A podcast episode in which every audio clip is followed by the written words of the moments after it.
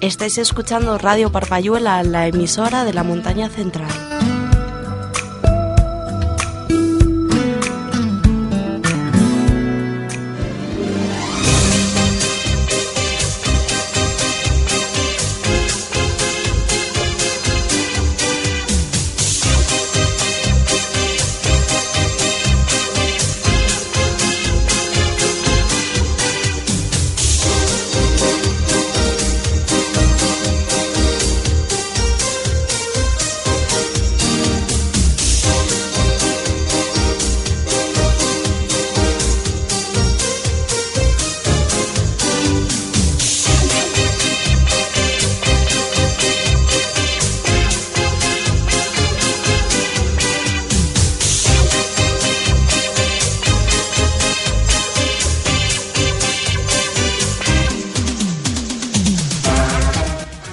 Buenas tardes a todos, queridos oyentes. Aquí estamos eh, de nuevo una semana más para arrancar una nueva entrega de este programa que llamamos Entre Amigos.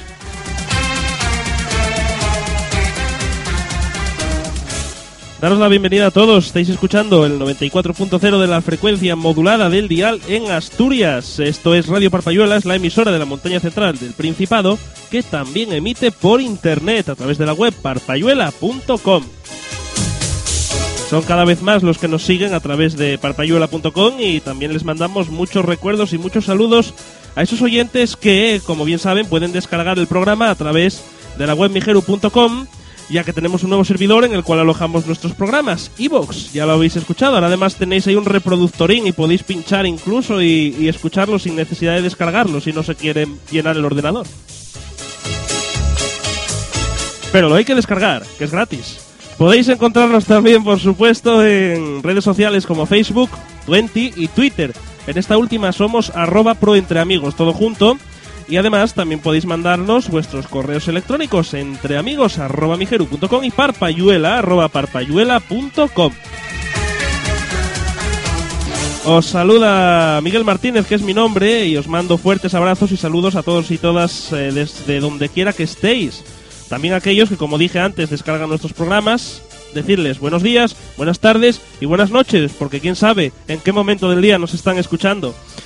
Yo, como siempre, aquí me encuentro feliz con mis compañeros habituales al inicio del programa, los cuales pasamos ya a presentar. Hoy en el micro número uno tenemos a Bárbara. ¿Qué tal, Bárbara? Buenas tardes. Buenas tardes. Bienvenida, te veo muy risueña, muy contenta. Hoy así presta a empezar la tarde, claro que sí.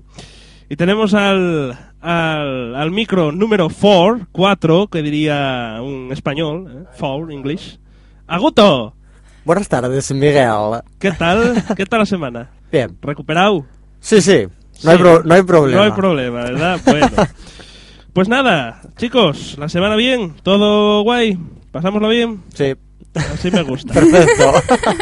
Sí, bueno, ya sabemos que Guto no tiene muchas, nunca nos aporta muchas novedades. Para allá arriba nunca pasa nada, no nevó Ah, ni nada. No pasa nada, ni nevó, ni nada. Mucho invierno, no sé qué, Ya, que mucho, venía ahí. mucho está tardando la nevanca ayer este año. Ah, ¿eh? Este año nada. Eh, Este año, bueno, este invierno, que ya pasamos de un año a otro. Bueno, sí. Y todavía, Este invierno. y todavía no un nevo. En fin, bueno, nosotros eh, vamos a arrancar, vamos a empezar. Ya sabéis que Fran llegará, pues es un poquito más tarde, a las siete y media aproximadamente. Y luego, bueno, pues nada, mandar un saludín también a Sasi, que Sasi no puede venir, que nos está escuchando. Sasi se va, está haciendo unas cosinas, unas diligencias, se va a cambiar de casa, se va a mudar y todo. Y entonces, bueno, pues está ahora mismo funcionando. Claro, hay que... Las cosas... Hay que evolucionar. Hay que evolucionar, hay que cambiar, hay que... Digievolucionarse. Exactamente. Metamorfosearse, mucho más guapo. ¿Dónde va a parar? Bueno, chicos, pues vamos a empezar. Vamos, como siempre, a comentar un poquitín pues esas noticias que tenemos en el mundo del cine. Esta semana, curiosamente... mm, No hay nada. ¡Ay, no! Hay variedad, hay variedad. Con lo No, cual, nada. Mientras no sean reboots, remakes. sí. pues te vas a sorprender, pero creo que no hay ni un solo reboot. Oh. Creo. Al menos nuevo.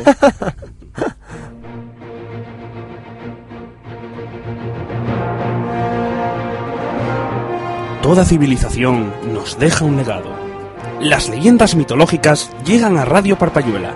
Todos los domingos por la tarde, dentro del magazine El Séptimo Día, Jaime Aza nos adentra en el apasionante mundo de la mitología.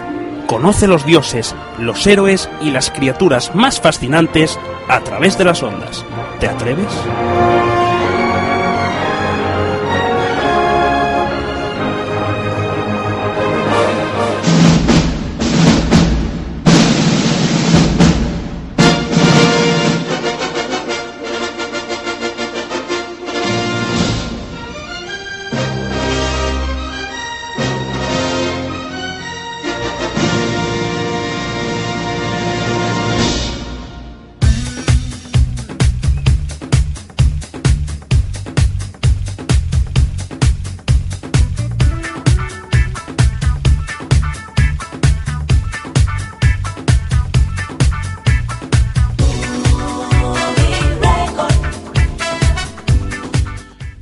Bueno, muchachos, pues vamos a arrancar con una película que vuelve a ponerse en marcha después de mucho tiempo que estábamos sin saber de ella, El Cuervo. ¿Mm? Ah, Porque, bueno, pues esta nueva versión del Cuervo, ya sea una nueva adaptación de la obra de James O'Barr o el famoso, la famosa reinvención del filme de Alex Proyas de 1994, que protagonizó un malogrado Brandon Lee, todos sabemos lo que le pasó al prove hombre. Ambas, eh, perdón, vuelve a ponerse en marcha tras unos meses de stand-by a causa de los problemas legales que hubo entre Relativity Media y The Weinstein Company, que eran, entre otras cosas, las que provocaron parte del abandono del proyecto por parte del director Juan Carlos Fresnadillo, que era el que iba a hacerse cargo de, ello, y el actor Bradley Cooper. Ambas compañías eh, han lanzado un comunicado para dar a conocer que han solventado sus diferencias de manera amistosa, con un arreglo extrajudicial, y que seguirán colaborando en el desarrollo de un proyecto que ellos llaman maldito, ya que bueno, lleva tanto tiempo de retraso. Actualmente está sin director y sin actor tras los sucesivos abandonos, ni fechas de rodaje ni de estreno. Para alcanzar el acuerdo y evitar los tribunales, las dos compañías han tenido que desechar todas las reclamaciones que entre ellas se habían puesto a través derivadas de la distribución del musical Nine, Nine, vamos, que, que nos entendamos, que dirigió Rob Marshall y que estuvo protagonizado por Daniel Day-Lewis, Marion Cotillard, Nicole Kidman, Kate Hudson, etcétera, entre otras, donde sendas compañías se acusaban mutuamente de haber incumplido el, el acuerdo alcanzado para la distribución internacional de la misma. Bueno, pues el cuervo. Yo no sé si visteis la clásica, si No. la conoceréis al menos, sí. pero la noticia es que vuelve a ponerse en marcha este proyecto que ya llevaba aparcado hace mucho, mucho tiempo. Y bueno, esta es una de esas películas que tampoco me da más que hicieran un, un remake. Bueno, en este caso, supongo que los fans tampoco... se- Como, como cuando yo me enfado cuando hacen otros remakes, pero bueno.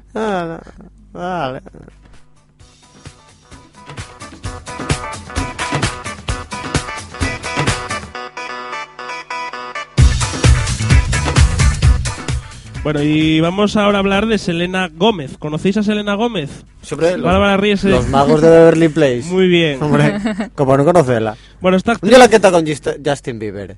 Bueno, vamos por partes. Esta, esta actriz va a protagonizar El cielo está en todas partes, como ella y como Justin Bieber, que están en todas partes.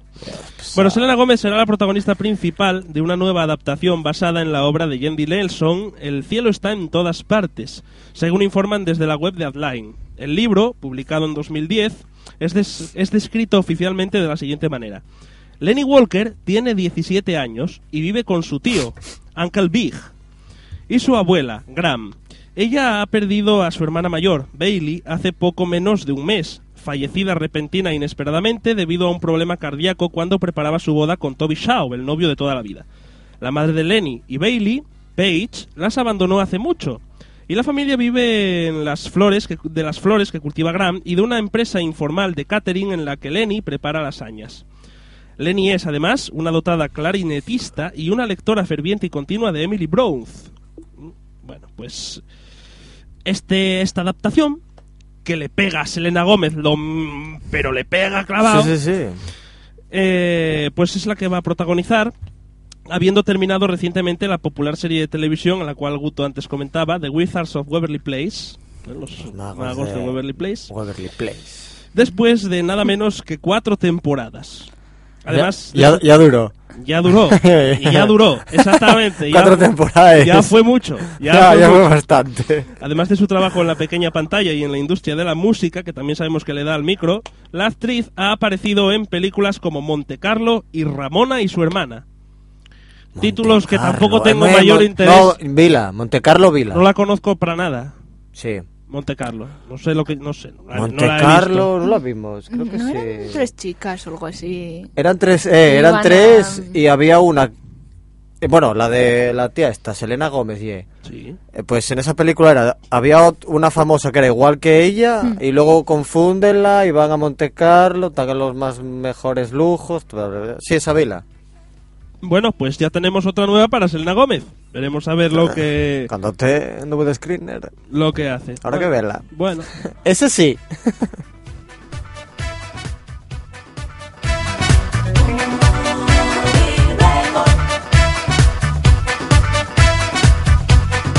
bueno, ¿conocéis a Pancho, el perro de la primitiva? Sí, ¿Eh? Todos lo tenemos en la mente, ¿no? Panchito. Bueno, pues ahora el señor Pancho se va a pasar al cine. Porque el popular Pancho tiene un nuevo proyecto a la vista. El perro, cuyo personaje se dio a conocer en el anuncio famoso de la Lotería de la Primitiva, dará ahora el salto al celuloide con un filme de aventuras y familiar. No podía ser de otra manera, no va a ser un filme de terror. ¿no? Ni de guerra. Aunque bueno, las típicas películas como El gato asesino y todo eso. en fin, en próximas semanas se darán a conocer el director y los actores principales de esta película que supondrá así el debut en el cine de ese canino de raza Jack Russell, entrenado para todo tipo de trabajos audiovisuales y que es de la misma raza que Oogie, el perro de la, fa- de la película The Artist. Que Sí. Ya sabéis el revuelo que hubo, que querían poner incluso una estrella en el paseo de los Oscars, en el este de Hollywood. Querían darle un, un Oscar honorífico y la de mi madre, un perro. Yo, desde luego. Pancho, fai lo mismo. de momento, tal y como ha anunciado la productora For Look Banana, que desarrolla actualmente el Ah, proyecto, La productora. el, el filme contará con grandes dosis de aventura y secuencias hilarantes. Bueno, claro, evidentemente es una película familiar que permitirán a Pancho afrontar situaciones propias de los seres humanos. Hablará, como estas películas que hay del, que hablan los perros y los gatos. Según Robert Fonolosa, uno de los productores, la película está despertando una gran expectación en Sí, el sí. sector por parte de un largometraje para toda la familia y con gran proyección comercial. El personaje de Pancho, cuyo nombre real es Cook, se conoce por ser el perro que decíamos antes que desapareció con un boleto premiado de, de su dueño. No estará Pancho. Exactamente. Y también porque es el canino de la televisivo de Antena 3. Te cuenta que apareció en Aquí no hay quien viva. Aquí no hay quien viva, que era el perro de este de... los tres viajes. estos. Exactamente. Y después estaba también... eh, sale también en la que se avecina que de se Telecinco, avecina. no podía ser de otra manera, ¿no? Bueno, Sí, sí, sí. Pues tal, en, la, en Antena 3 era Valentín y en esta es eh, Camilo. El rol es el mismo, tampoco vamos a decir a ver cuál es mejor o cuál es peor. En fin, bueno, pues una nueva película de este hombre, de este perro, Bueno, de este perro. de este perro. Y es simpático. El perro no podemos negar que es simpático. Pero bueno, está muy bien enseñado. noticia de esta manera, tan esta Pero bueno, magnitud. como para dar un premio como de- para allí, de no esta lleva tanto. magnitud. Que lo tenga el dueño. Que lo Bueno, a lo bien. mejor para quien guste el género, oye, como para nosotros hablar de- del nuevo Batman o alguna cosa de este, vete a saber, ¿no? Oye, Ya veremos. hay gente para todo. Bueno, ahora estrenan la de Caballo de Guerra, ¿no? Que ¿Qué, está qué, ¿Un caballo que habla también? No, la de Spielberg. Ah, ya, ah, pues, Ah, mía, la yo estaba anunciar. ¿Qué estaba yo pensando, Guto? Un caballo que habla. Hombre, Caballo supongo que habla. del dueño y de, bueno, de la Primera Guerra Mundial, pero está centrado, bueno, un poco en lo que pasa con ese caballo. Este Spielberg, ¿verdad? ¿cómo es bajó? tipo espíritu o algo así. Hombre, por Dios. Bueno, oye, pero este... vamos a ver, no, hombre, habrá que Bueno, ver. me jodas. Puñetero caballo en una guerra, tío. No, no, no, no. Oye, son los, los caballos, es el animal que utilizaban los antiguos para todo. Claro, y morían también, ¿no? Claro. Siempre verá. Un caballo antiguamente ya como un coche hoy en día. Pero ¿Sabes? segundo plano, tío, como el Señor de los Anillos. Salen caballos, pero quedan en segundo plano. Ya. Y como si se centrasen en un caballo en el Señor de los Anillos. En ¿no? Sombra Gris, que era un caballo mágico. Pero poco más. No podía ser. Que era blanco. Llamábalo sombra gris y era blanco. Porque Claro. él era el gris, luego, se- luego ya fue el blanco, pero de momento, Igual era tan gris. blanco que la sombra en lugar de ser negra era gris. Claro, Hombre. el sombra gris y yo no, iba a ser tan- no iba a ser más importante el caballo que, Que Gandalf. que Gandalf. Claro. Si Gandalf Claro. gris, el caballo también.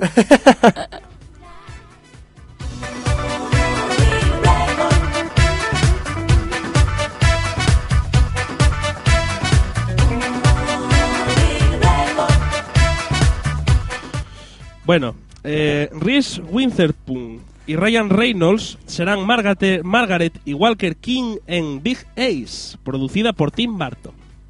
Hace ya varios años que se anunció por primera vez el biopic titulado Big Ace de los guionistas Scott Alexander y Larry Karacemsky. Desde entonces poco hemos oído hablar de este proyecto, si bien desde Colinder anuncian ahora una importante actualización y es que Reese Witherspoon y Ryan Reynolds serían los protagonistas de este drama, dando vida a, como digo, Margaret y Walter King. La pintora Margaret King sería Winston cuyas creaciones en las que aparecían niños con grandes ojos se convirtieron en uno de los primeros éxitos del arte masivo durante los años 50. El drama cuenta el despertar personal de King al, inicio del movimiento feminista, que la llevó a presentar una demanda contra su marido Walter, que sería Ryan Reynolds, eh, el cual reclamaba la autoría de sus obras. Alexander y Karaszewski serán a su vez los directores del film, convirtiéndose en su cuarto proyecto juntos.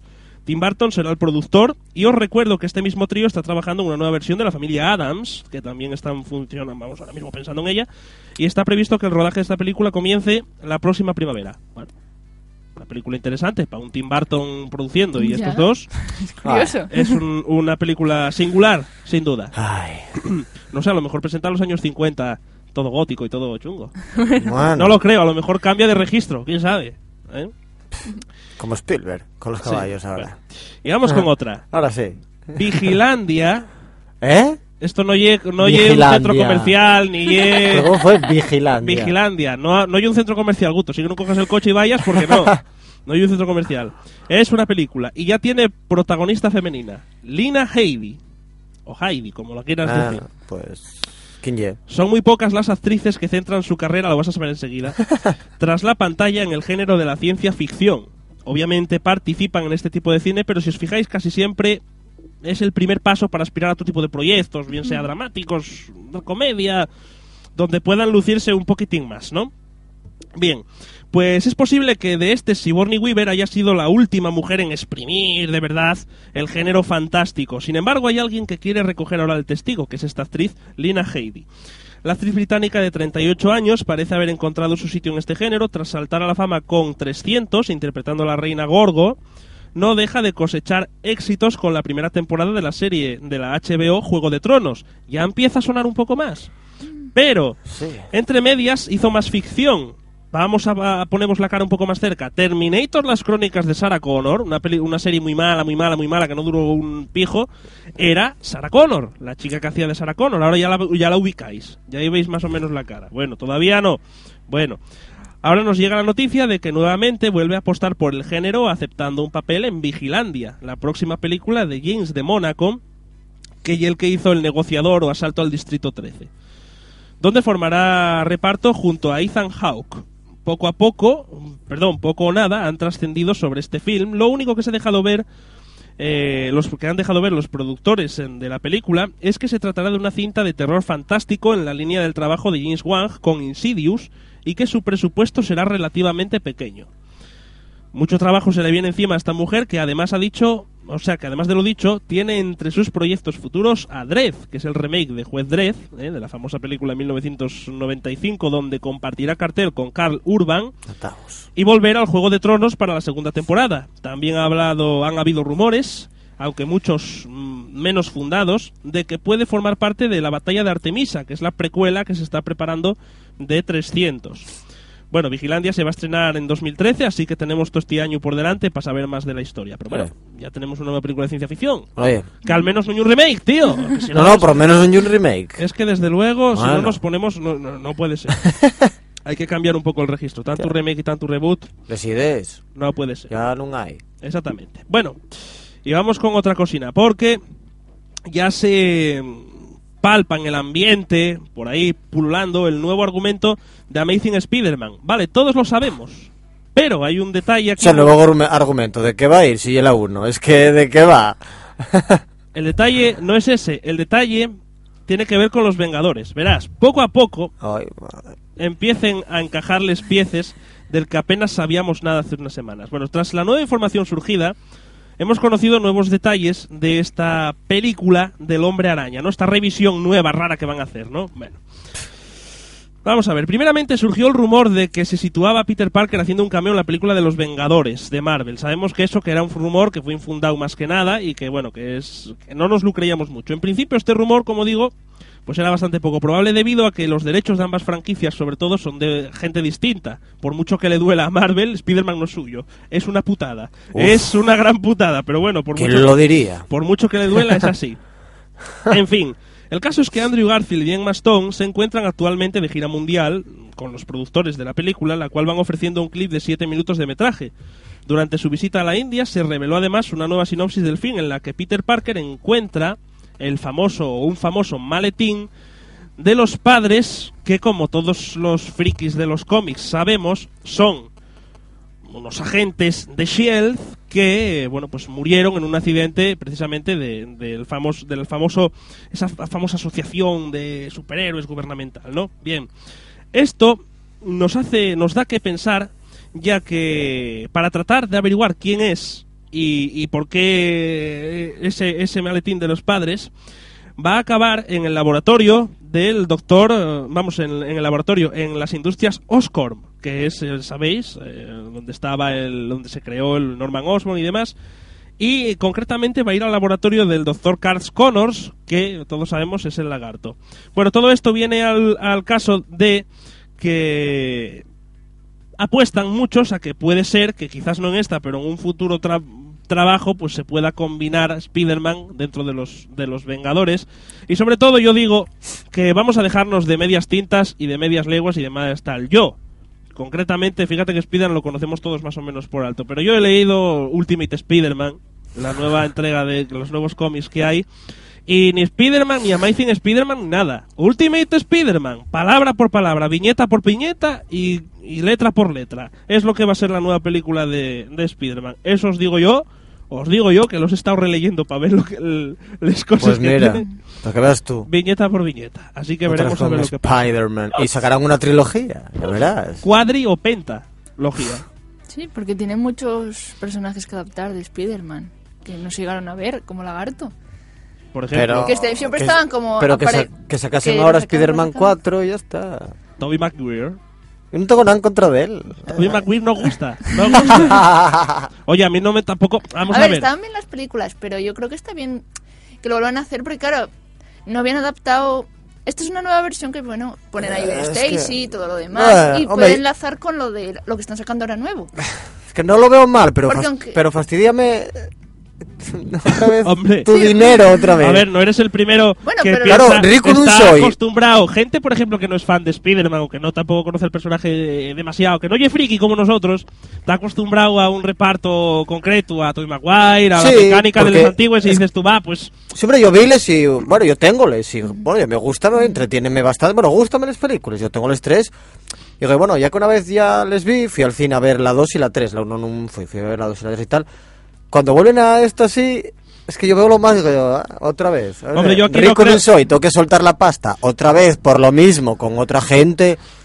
Hombre, Hombre. pero se supone que el caso de Spider-Man va a ser diferente.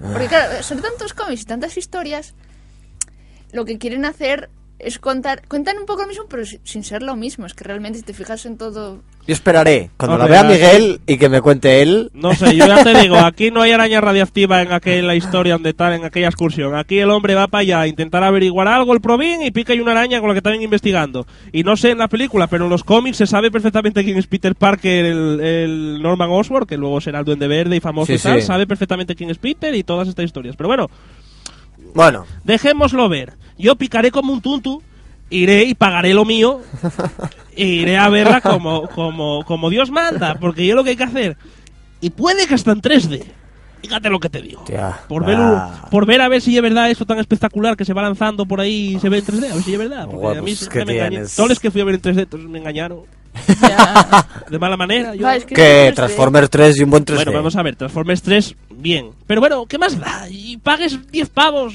10 euros. Y... Siempre, está bien, pero. Tú lo a- que quieres al es que cuarto- si, si Optimus Prime te pega un espadazo, que te corte la cabeza. Eh, Claro. Ahí está. Al cuarto hora ves, dices tú sí, ahí. espectacular Ahí en 3D, pero. está, Ahí está. La que te acostumbras, dices tú sí está bien, pero 10 pavos. Ya, pero es que no sale. Yo ¿Por qué no algo espectacular. Es que lo que sale, Yo ya lo tengo visto. Cuando ves estos famosos teles LG que- y el 3D para todos, esos vídeos que ponen ellos con los globos y tal, o sea, vídeos de presentación, Peces. sí sal. Es que y espectacular. Sí. Pero claro, luego pones una película y un 3D, pero no sal. Pero es que son vídeos creados para eso. Date Son vídeos, que tú- obviamente, son vídeos creados para eso. Tú- porque lo de los Mira. globos, los globos están delante de ti, ¿eh? tú y te lo están de la tele y atrás. Cuando Pero vas claro, al cine, Guto, son esos vídeos. Cuando vas al cine, Guto, va a ver una película en 3D, lo más guay del 3D son los anuncios que ponen al principio. Porque, por ejemplo, Eh, les letres, les ¿qué tal aquí? o el KH7, pero, pero prueba a quitarte les gafes y a verlo sin gafes y verás que solo se ve blanco. No Ay, ves amigo, nada de nunca imagen. quité yo les gafes en esos Solo años. se ve blanco, blanco ¿Ves? por todos los lados. Sin embargo, si quitas las gafes en la película, pues vela sin gafes Sí. tranquilamente. Porque. Sí. eh, Claro, tal. eso es que realmente la rueda normal y luego la aplican en 3D. Y es de profundidad y eso ya se logra. Y un 3D de el, eh. el ojo ya lo aplica él solo al 2D. Sí, sí, y un Realmente 3D no necesita. se la- exactamente. Ya te imaginas la profundidad. Y un 3D de profundidad. Pues Algunas claro, cosas ser. están Sí, delante y poquito, tal, pero- porque yo fui a ver la y de... el mar. Pero lo que tienes que hacer y es ponerlo Eh, para no, que no, salga para afuera. sí. Bueno, la de Resident Evil ya te digo, había detallucos que eran, bueno, no es que tuviesen justo, justo delante Mira, de Guto, ti, la película- sobresalían un poco, Mira. pero ah, eran eso, cuatro cosas contadas, pero el otro y todo eso, profundidad. Mira, la, la película más mala puede ser espectacular si el 3D es bueno. Date cuenta Sí. que ahora mismo Capitán América, por ejemplo, Buah, eh, si, lanza, mala. si ahora mismo lanza el escudo de tal y sale por toda la sala de Va, cine va todo el mundo, va todo el mundo a verla, solo por ver el Claro. escudo salir. cortando la cabeza y al otro, al cráneo este rojo, con el cubo aquel, armarla de mi madre, dígote yo que esa película, aunque la gente diga, qué mala, alucina. No, no, no, sí, claro, tío, eso- es que y es- en un, en un 3D, claro, y el ingrediente Es que pa- es lo que hay que hacer. Es que yo no sé por qué lo hacen, porque No sé. llenaban las salas. Claro. Con eso, Sí. incluso la gente puede ir varias veces a ver la misma película, porque Sí, claro, sí, en casa sí, no sí. puede ver eso, pero es que el 3D que están haciendo ahora es un poco estafa. Profund- Y el 3D que hay, sí hay le- cosas- les, que, les que traen las teles. y lo van a acabar, 3D. lo van a acabar con él, eh, van a acabar con él, van a hundirlo. No sé si será más difícil hacer si 3D o que sea más caro rodarlo o... Eso. No sé, No pero... No, oye, ya tengo, ya tengo visto esos anuncios de LG, los que ponen en esos sí vídeo, que si globos, que si un tío haciendo skate, que si tal. Pero y exagerado, es que está delante de ti. Digo yo, pero luego las películas no son así. Es que sí, y para IMAX sí hacían producciones, pero solían ser documentales. Antes de que empezara el boom del 3D, Los y esas también salían. Eran en plan documenta- en el cine. documentales. Sí, Ah, en el IMAX, sí, verdad, so, acuérdame de ver yo los El- carteles de Los Sí, sí, peces y los los tiburones. peces y tiburones y cosas así. Porque sí, no sí, las hacen sí. igual que esas películas, no. Ah, Y es parecido, hay cosas puntuales que sobresalen, pero no tanto. Claro. Un poco, eh, algo que está en primera plana o tal que parece, Sí, pero no parece que bien a ti. bichos flotando. Tampoco cosas fue, así. eh, poco más, solo de Avatar, cuando quemó el árbol y tal, Sí. esos chispines que es del fuego. Sí, estaban un poco por delante, pero era eso, poco. Claro, tuve que que así, eh, yo tuve que taparme así, pensé que me, me ataba el alcohol, pero bueno. Ah, son Claro, cosas pero eso puntuales. tenía que estar pasando todo el tiempo en la película. Eh, sí. Sí, los yo te voy a, personajes fuera te voy a reconocer más. una cosa. Cuando voy a ver una película en 3D tal y salen las letras estes de la firma de cine correspondiente que no voy a decir, pero te salen las letras para afuera, tengo que taparme porque pienso que me, que me aplastan, porque son letras gigantes, date Y cuenta. están aquí. Y están aquí para que te, que te matan. Efectivamente, pero luego la que- película tiene cosuques. Va. Pero no te delante de la. Yo, no sé, otro 3D. No puede ser. Y punto. No. Hay que cambiar aquí el sistema y si no... Pero va. bueno, yo el Hobbit voy a ir a verla en 3D. A ver, a ver, a ver. A ver qué Está rodado en 3D. Ya lo dijo Peter Jackson. por veremos, eso- veremos Él a ver. dijo lo que está rodado. en- Bueno, el- estos documentales que hacía él, esos Sí, blogs. sí, sí. Él dijo que sí, que bueno, que se rodaba en 3D. Dije, o sea, tengo que ir a verla en 3D. Es así. Pues irás. Aunque sea a profundidad. Me da igual. Irás, irás. Y bueno, para acabar, decir que ya se ha completado el guion de la famosa película El Doctor Extraño. Porque la última vez que supimos algo sobre esta película, basada en el personaje Doctor Extraño, Doctor Strange, Patrick Dempsey parecía tener muchas opciones de hacerse con el papel principal. Han pasado muchos meses y desde entonces pocas noticias ha habido al proyecto, hasta hoy que se ha anunciado que los guionistas Thomas Dean Donnelly y Joshua Oppenheimer, cuya contratación fue anunciada en agosto de 2010, han finalizado ya el guion de la película. Ya está hecho, ya está firmado, ya está escrito y punto. Tómales rodar. 100 fuelles, ahí los 100 hojes y rueda lo que quieras. Así lo ha confirmado Marvel Studios, que ya ha puesto, ya se ha puesto en la búsqueda de un director que se haga cargo del proyecto. También se están buscando protagonistas y no tardarán en anunciarse, puesto que el estudio tiene previsto estrenar en 2013. Además es importante recalcar que en este caso no va a ser una superproducción, va a ser una cinta media con un presupuesto normalín. Y Doctor Extraño, se oyen por ahí ruidos fantasmales.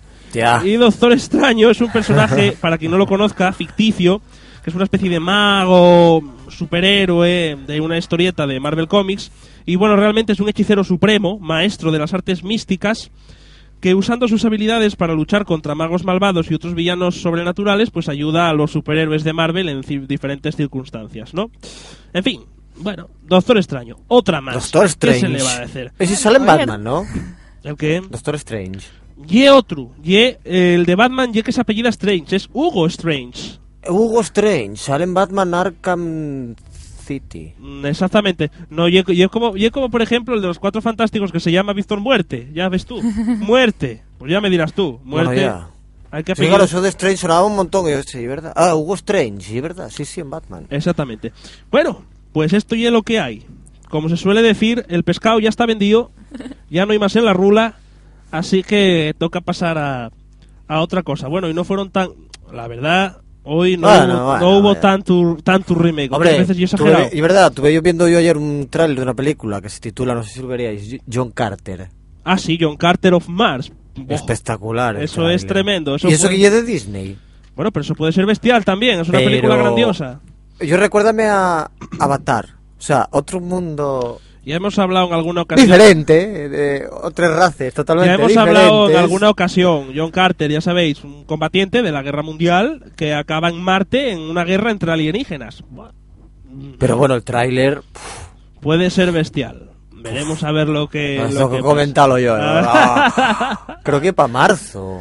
Pa' marzo, 20 pa' algo, marzo, algo ¿no? así de marzo. Ah. Otra que otra capuchinaré como un tontín. Sí, porque ya, ya pusieron próximamente y, y ponen IMAX 3D. Y yo, uff, a ver Ya. si traen una copia de IMAX en 3D, ¿eh? Para Sí, Oviedo. ¿cómo, no lo, cómo no lo van a traer? Traerán, hombre. traerán. Ojalá. Bueno, pues eso es lo que os digo. Y es lo que hay. Así que Bueno, después de No hay tanto reboot ni remake. No hay tanto reboot ni remake. Por ahí se estará cociendo algo. Pero de momento, ya lo que hay. Ahora lo que voy a hacer es descansar un poquitín la voz y dar el testigo a Bárbara, que ya está esperando preparada ahí en el micro 1 y está cómoda porque tiene el, espacio para el libro y todo. Claro. Marav- maravilloso. La que manda. Exactamente. No, si manda más que yo. Así que. Vamos para allá.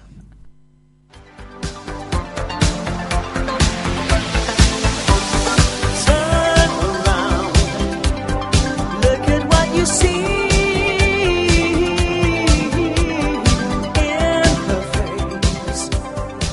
Radio Parpayuela sentimos pasión por la lectura, un viaje apasionante a través de las más increíbles aventuras que un buen libro nos puede ofrecer. La librería, con Bárbara Fernández, todos los domingos a las 7 y media de la tarde en el séptimo día. La aventura más apasionante está en los libros.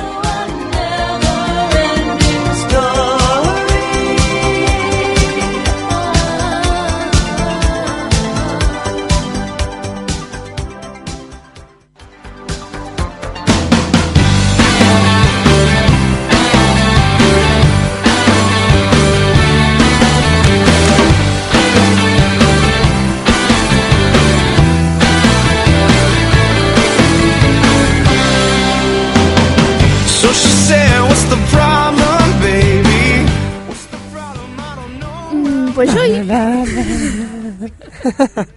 ¿Qué tengo que decir?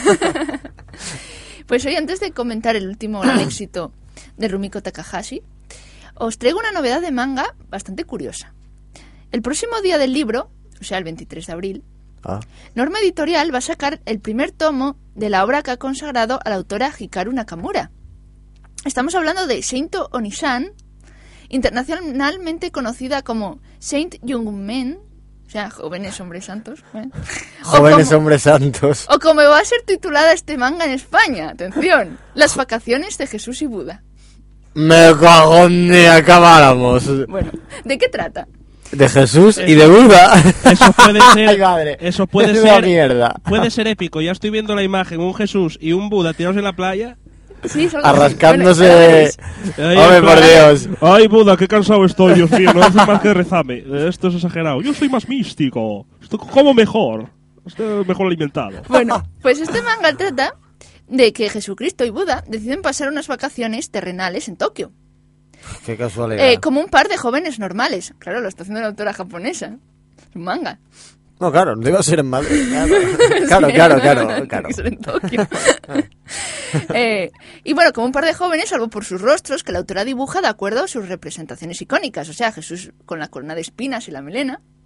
Y Buda con las grandes orejas y el peinado de Buda. Bueno, con todo. Para que se reconozcan bien. Y, pero llevan ropa normal, vean camisetas con mensaje. Lo que nos cuenta el manga son sus anécdotas diarias. Como Buda y Jesús, que son amigos y comparten piso, pues van a coger el tren o van de compras. Y lo más importante, intentan integrarse y comprender la sociedad actual. Claro, imagínate que bajan pues, de vacaciones Van a acabar aquí. locos de la cabeza. Mátanos a todos. Fijo. Bueno, cada uno representa el punto de vista oriental y occidental, claro.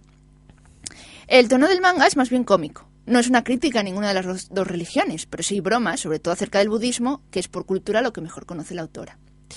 Pero el tono es respetuoso, más bien se centra en las dos cosmovisiones que encarnan los dos personajes y cómo se enfrentan a los nuevos tiempos, pues estos dos hombres santos, a base de narrarnos pues sus anécdotas cotidianas. O sea que, bueno, es bastante interesante, porque además es la visión ¿no? que puede tener Bueno. una autora japonesa. Eh, Jesucristo. Y bueno, eh, ha tenido bastante, mm, una gran repercusión, tiene mucho éxito y bueno, es la gran apuesta de norma editorial para, el, para abril. El- pero no, no tenéis por qué esperar hasta abril para leer el primer número. Podéis participar en un concurso que ha organizado a través de Twitter, Norma Editorial, y, y que final- finaliza este domingo 29 de enero, a las 23.59. Bueno, ¿qué tenéis que hacer para conseguir el primer número de esta serie que lleva unos cuantos, ¿no? Jesucristo Superstar. de, de las vacaciones de, Buda- de Jesús y Buda. Y Buda. Comprarlo. Es muy importante. Claro. ¿Eh? En PDF. Claro. A ver, no, este lo pone a eh, este es un concurso que pone Norma Editorial en Twitter para celebrar que también tienen ya han llegado los mil seguidores, ¿no? En Twitter. Entonces, eh, y además está muy demandado este manga. Hay que ir a la cuenta de Norma, eh, Norma Ed Manga, y hacer un tweet que contenga el, el hashtag, que es bueno, la almohadilla, almohadilla vacaciones Jesús y Buda, ¿no? Todo seguido. Entonces hay que componer un tweet explicando por qué eh, creéis que sois merecedores de leer esta historia, los primeros. Entonces mandáis este tweet en la cuenta de Norma Editorial que tiene Voy a mandar yo uno. en Twitter. Ahora mismo y digo, porque molo. Eh, recordad que Porque, tenéis que poner esto- porque creo en Dios. el, el hashtag es arro- eh, almohadilla vacaciones Jesús y Buda y participéis en el concurso. Y si os, os toca, pues, o sea, van a premiar el tweet más original. Y entonces, ¿Por qué? una vez, eh, si conseguís impactar a Norma Editorial, pues luego os mandará una copia del primer volumen. Hombre, antes de abril, claro. Yo, yo puedo la impactarlos, pero igual me voy para la cárcel, claro. No Y la bueno, como abierta. digo, termina el 29 de enero. O A sea las que- 23.59. 23.59. Pues yo voy a entrar ahora mismo en el Twitter y lo voy a mirar. Y voy a poner un comentario, a ver si me toca. Claro. Porque- Ah, por, por participar no perdéis nada. ¿Cómo Claro. dices? Repíteme, Bárbara, cómo es. Almohadilla. Eh, bueno, la cuenta es Norma Ed Manga. Y la, el hashtag Sí. es el almohadilla vacaciones Jesús y Buda. Todo seguido. Ah, genial, entonces fácil, gracias. Sí. Bueno, mayúsculas vacaciones Jesús y Buda. Bien, ya está. Vamos a buscarlo. Mientras puedes, continúa. Continúo. Bueno. Y ahora sí, vamos con el último éxito de Rumiko Takahashi, que se ya- titula Rinne. Con dos Ns, Rinne. Bueno, el título original es Kyokai no Rinne. Literalmente Rinne de la frontera. Y hace referencia al nombre del protagonista, que es Rinne Rokudo. Y hablando de budismo, bueno, enlazamos, ¿no? La palabra Rinne también hace referencia al círculo de las reencarnaciones. ¿no? Sabemos que en el budismo pues se cree en la reencarnación. Entonces el Rinne incluso es una... es que Estamos oyendo unos golpes misteriosos. No Yo, sé. t- yo En la también, pared. Creo que están haciendo un túnel o, Yo- o algo. yo también los oigo. Yo no sé qué pasa, pero a lo mejor están ahí tunelando algo, están agrandando la radio y no se encuentran. O a lo mejor es un espíritu que está dando golpes. A lo mejor es Buda, el propio Buda que está diciendo, por Dios. Ah, porque se pire por otro lado. No habrá mundo Bueno, bastante oyentes- para meter ruido aquí. lo- los oyentes no lo escuchan, así que... Por eso. Bueno, Será pequeño el planeta. pues... eh, Es que es un golpe que no sé qué. es que si te concentras en ese golpe, acaba molestando. Es, es, es una cosa curiosa. Bueno, para cosas curiosas también, que Rinne es un apellido español, Rinne. aunque solo lo llevan mm, 12 personas españolas. Normal. Rinne, Rinne Hall. Pero bueno, si Sí. lo buscáis en el Instituto Nacional de Estadística sale. Rinne con dos Ns. Y Rinne. puedes apellido Rinne en España. Bueno, Hay Bueno, muchos apellidos. y después de este dato tonto, Sí, Rinne. continuando Jae. con Rinne, eh, esta vez, y tras el gran éxito de, del Sonen de Aventuras, que ya- del que ya hemos hablado en anteriores programas, Inuyasha, pues Rumiko volvió a la carga. O sea, en lugar de decir, va, ya tuve un montón de éxitos y saqué una, la serie más larga que tengo, da, voy a descansar. No, dijo, voy a seguir. Y sacó otra. A trabajar. Otro gran éxito. Bueno, que es Rinne. Em, y esta vez es una historia que se ambienta en el mundo actual, pero que tiene elementos sobrenaturales. Que es un tema que ahora está muy de moda, ¿no? Así que por Rinne pues van a desfilar toda clase de criaturas del más allá, hasta vampiros, bueno, todo espíritus, almas en pena. Pero al estilo de Rumiko y con una fuerte presencia, como es lógico, del folclore japonés. Así, una figura que está muy presente en esta trama, eh, es clave, es la del Shinigami. Mm, ¿Recordáis lo que era el Shinigami? un Shinigami? Me suéname. ¿No era bueno? ¿O era malo? Suéname de algo, tío, pero no sé de qué. Bueno, pues el Shinigami es una es la representación en Japón de la muerte, ¿no? De los dioses de la muerte. ¡Claro! Ah. Eh, de la guadaña. sería, sí, algo así, pero bueno, a, a japonesa. En japonés. De hecho, eh, depende, porque esta es una figura que últimamente tiene mucho protagonismo en los mangas de- actuales. Está siempre presente. Siempre hay shinigamis por todas partes. Últimamente se llevan mucho los mangas sobrenaturales.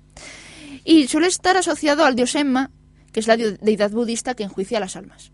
Entonces siempre aparece por ahí el nombre, suele ser el superior, ¿no? Cuando cuentan la historia. Entonces pueden tomar formas muy variadas, porque pueden ser tipo humano, como en Bleach, que son shinigamis y tienen una organización, una sociedad de almas y, y luchan entre ellos, pero son personas, ¿no?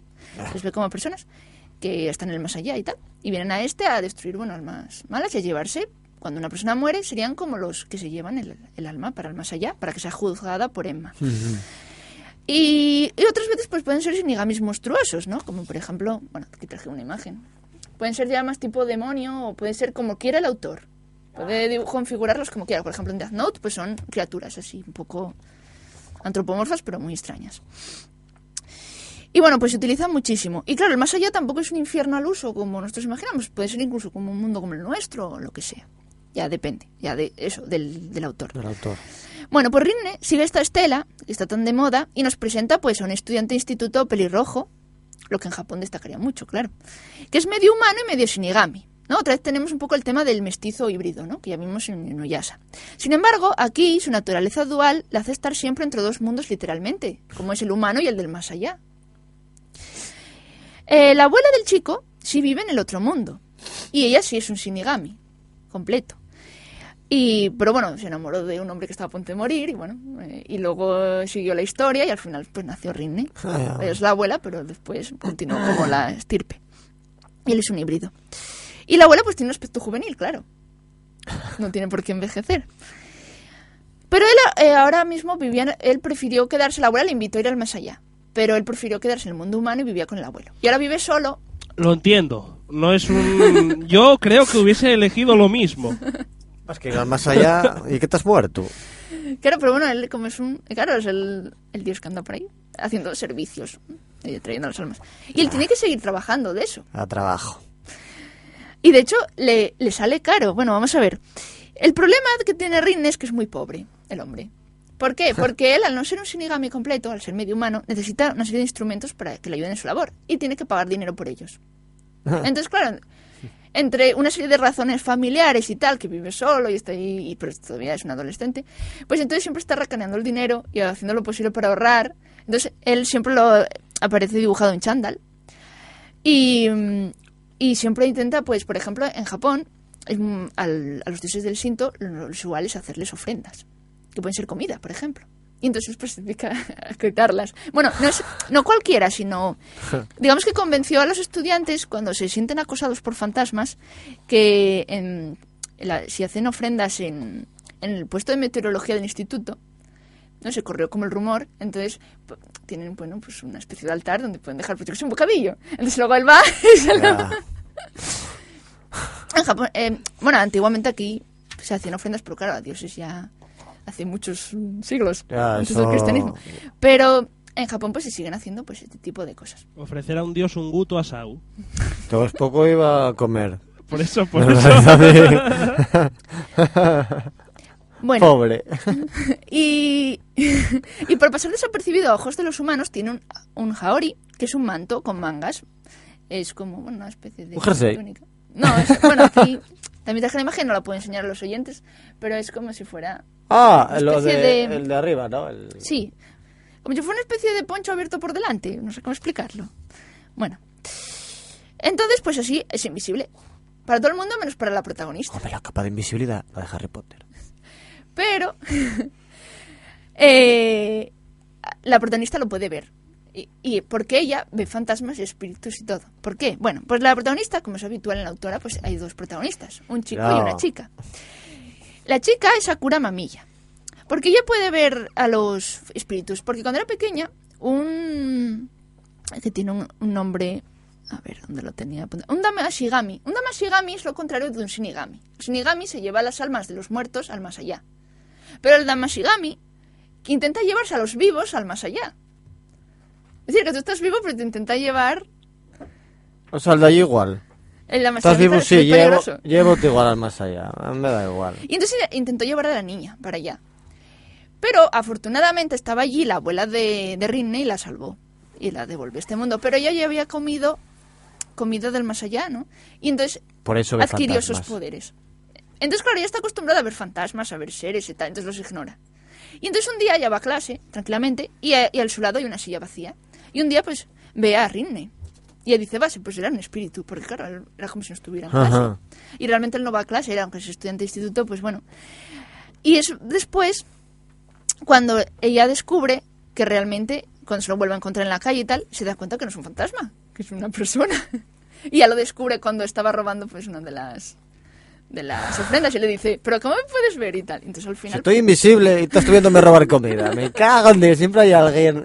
Claro, y entonces es así como se conocen y como ella empieza pues, a ayudarlo en sus casos. Entonces, básicamente el manga son casos de Rinne que son, bueno, pues eh, persiguiendo a espíritus malignos. eh, a lo mejor la chica pues le dice, bueno, este estudiante pues tiene problemas con... Bueno, los espíritus a veces se meten en una casa, están por ahí, claro, si no los ves, oyes ruidos y cosas. Y, y son los espíritus. Entonces Rinne se encarga de todas estas cosas, que es un shinigami, lo que tiene que hacer. Y, pero claro, él, pues, más o menos está definido el personaje porque es muy, muy pobre, muy rácano, tiene que hacer ahí lo que pueda. Pero bueno, luego se verán los motivos y, y todas estas hombre, cosas. sin un puñetero duro. Bueno, y digamos que por lo demás, pues es un, es un manga que más o menos pues sigue los mismos derroteros que han hecho famosa Rumiko Takahashi, ¿no? Es más bien de comedia, pero no llega a ser tan absurda, ¿no? Como, eh, mete también situaciones incluso dramáticas o así un poco terroríficas, pero bueno, sin llegar a ser una cosa muy exagerada. Sakura, por ejemplo, es la típica estudiante en uniforme. Quizás la novedad es que, bueno, aparte que lleva una par de trenzas y tal, es la personalidad que es muy tranquila, es una persona pues bastante mm, no es como mm, con el genio así como las como las típicas heroínas de, de Rumiko. Digamos que es como... Bueno, todas son, suelen ser muy bondadosas y amables. Pero bueno, ella es como muy pancha. Ya está tan acostumbrada a tanto bicho y tanta Mira. cosa que... Y, y luego, por ejemplo, por mencionarlos, ¿no? Al- como en todas las obras de Rumiko, salen muchos secundarios, que luego son importantes en la trama y demás. Porque todas las obras de Rumiko se basan en personajes muy definidos y cómo lo- las relaciones que tienen entre ellos, aparte de las aventuras que corren.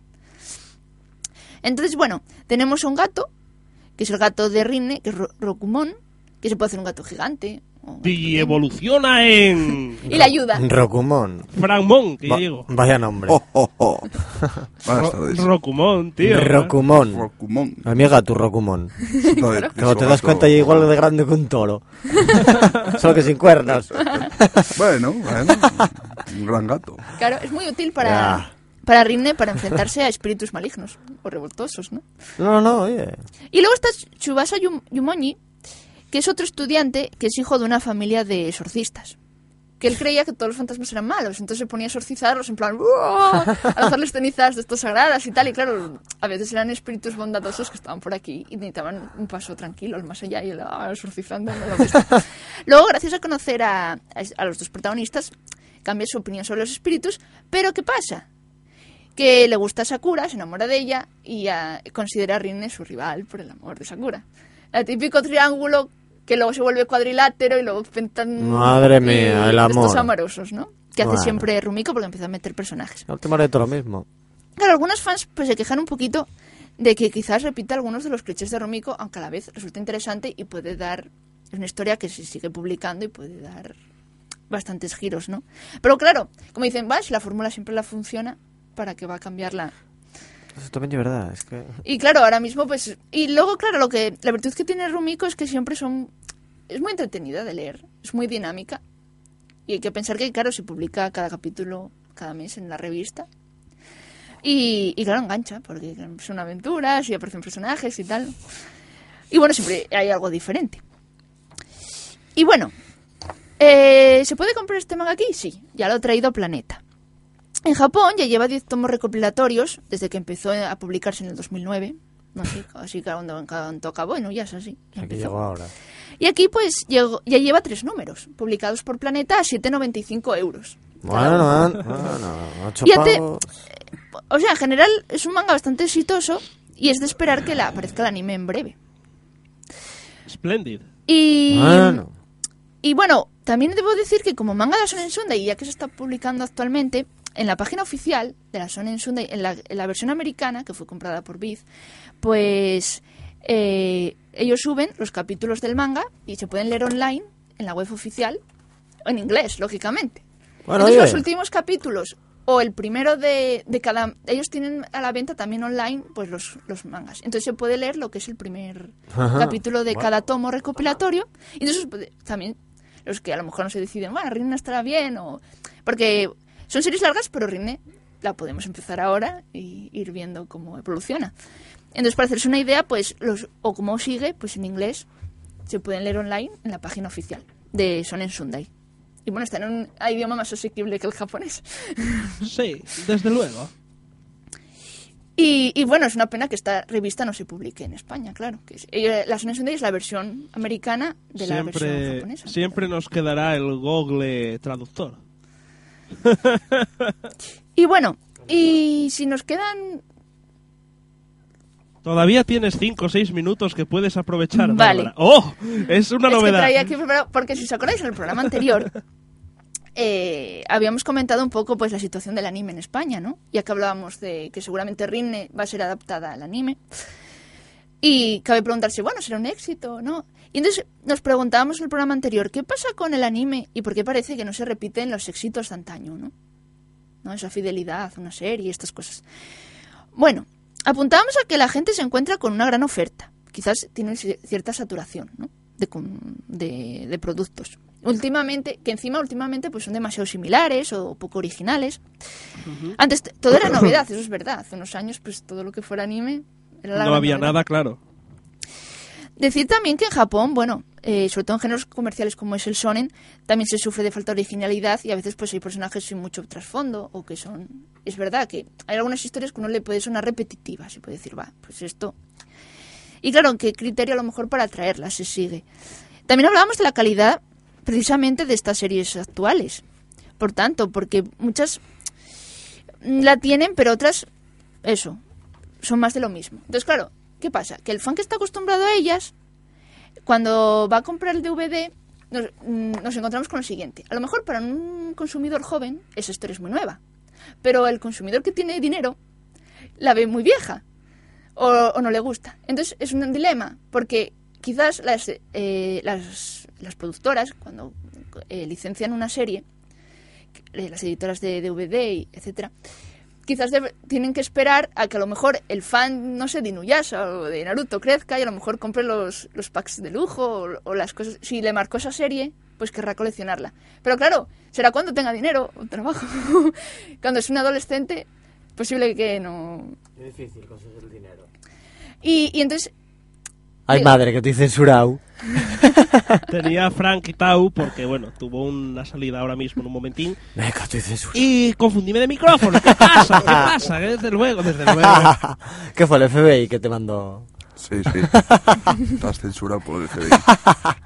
Entonces, claro, yo sé que a día de hoy muchos aficionados pues gastan el dinero en estos packs de las series que les gustaron, sobre todo así en plan nostalgia, que son cajas que vienen con libreto, figuras, un montón de extras, aparte los DVDs con... Hombre, con- teniendo- vienen, o sea, son cajas muy buenas, ¿no? Que sacan las...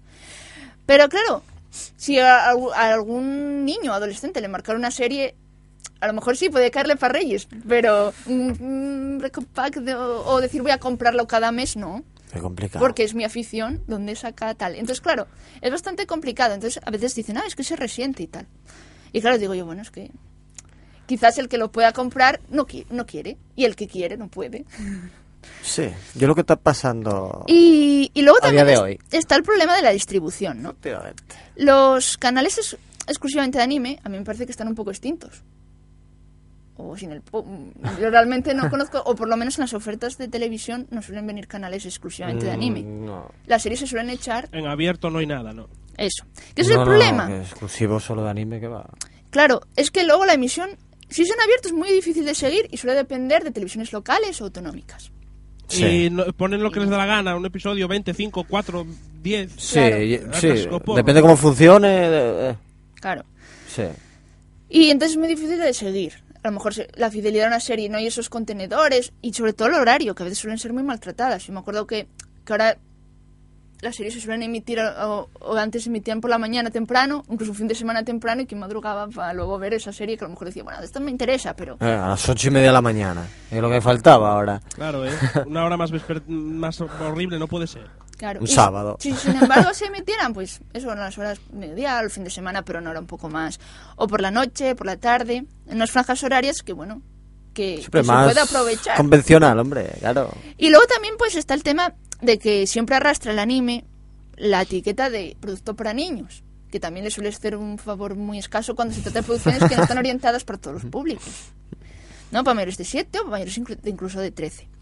Entonces, claro, luego lo típico, los padres se quejan, no, pero ¿qué es esto que están echando? Y lo están viendo los niños y tal. Y claro, es también una mala catalogación, o incluso los DVDs a veces los venden con los situados, a lo mejor ves películas de Disney y la princesa Mononoke. Y dicen, padre, voy a comprarlo a mi hijo Y de es cinco verdad, años. pues la princesa Mononoke, es verdad. Y claro, tiene películas de... Sí, y es verdad, es verdad. fuertes que a lo mejor, que claro, un niño de cuatro pues no lo de quedar así.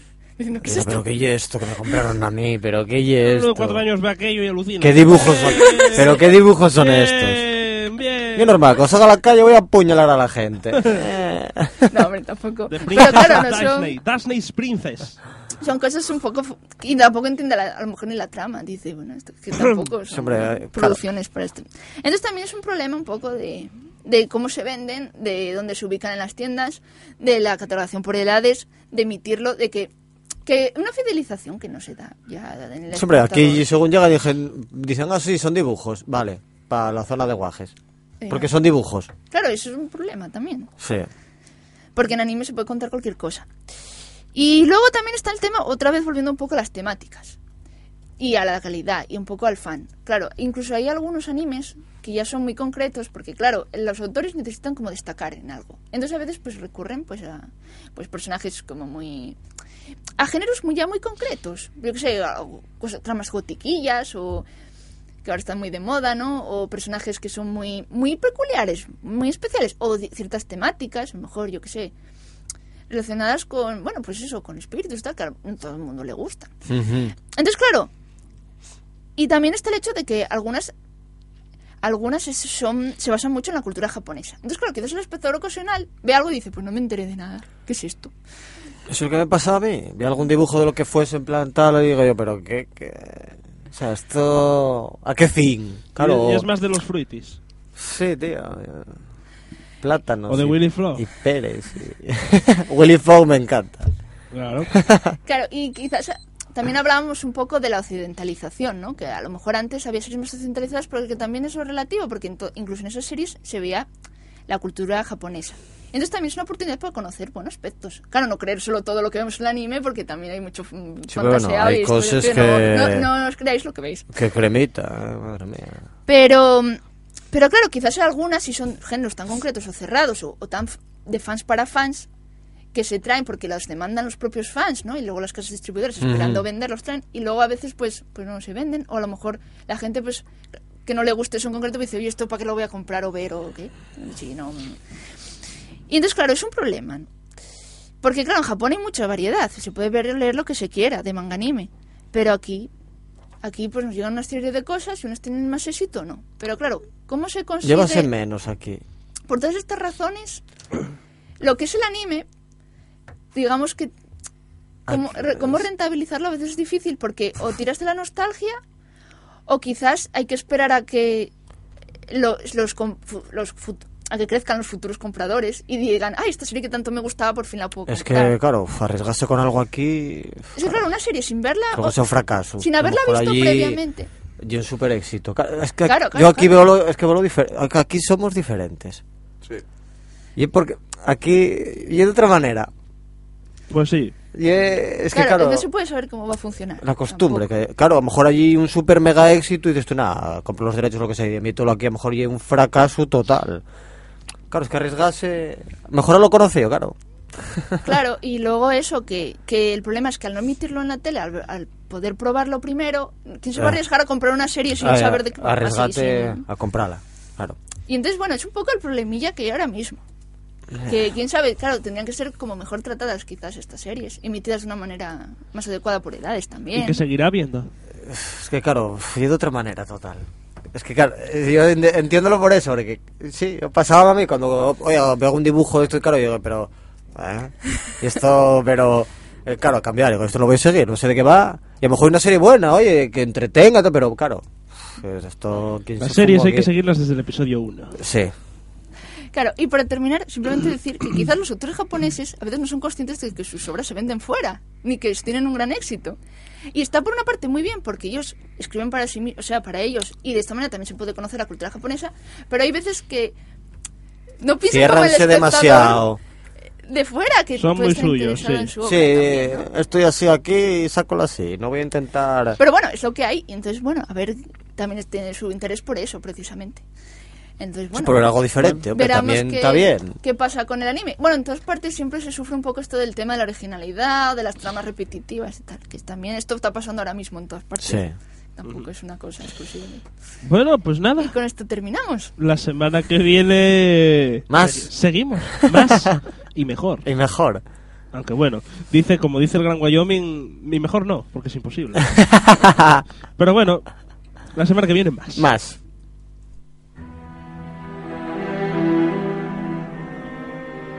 ¿Crees que todo tiene una explicación racional? A veces la ficción supera la realidad. ¿Verdad o mentira? Francisco Fuentes nos descubre las leyendas urbanas más increíbles, historias sorprendentes que te dejarán de piedra. Los domingos por la tarde, en el programa El Séptimo Día, sumérgete en leyendas urbanas.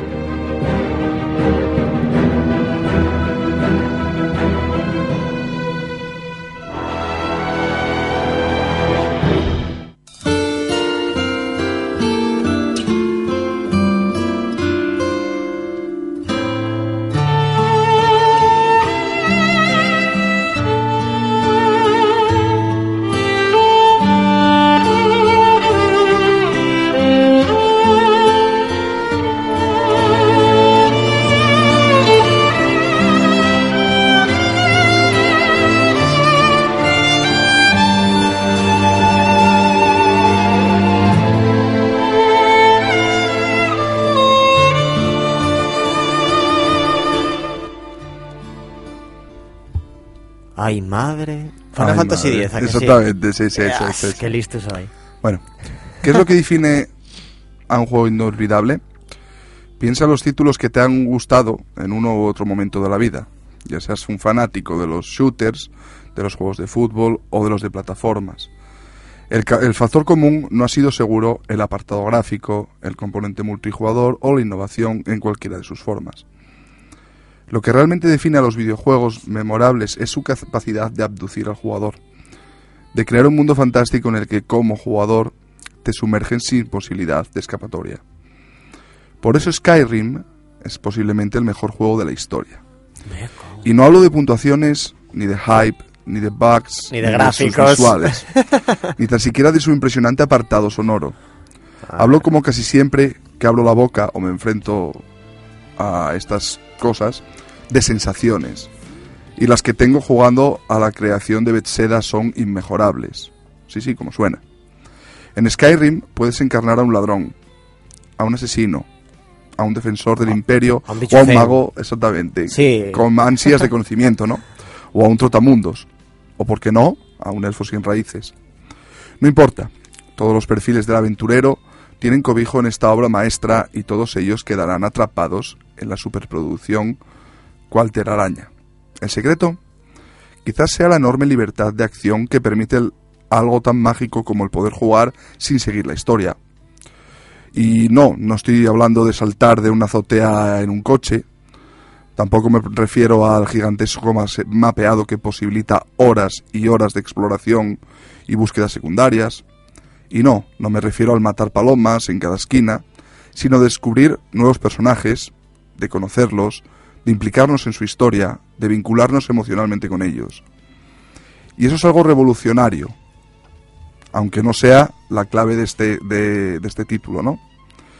Como tampoco lo es el motor de generación aleatorio de misiones, porque la monotonía de las quizás de las mismas quizás te despegará a la larga de este paraíso jugable que es Skyrim.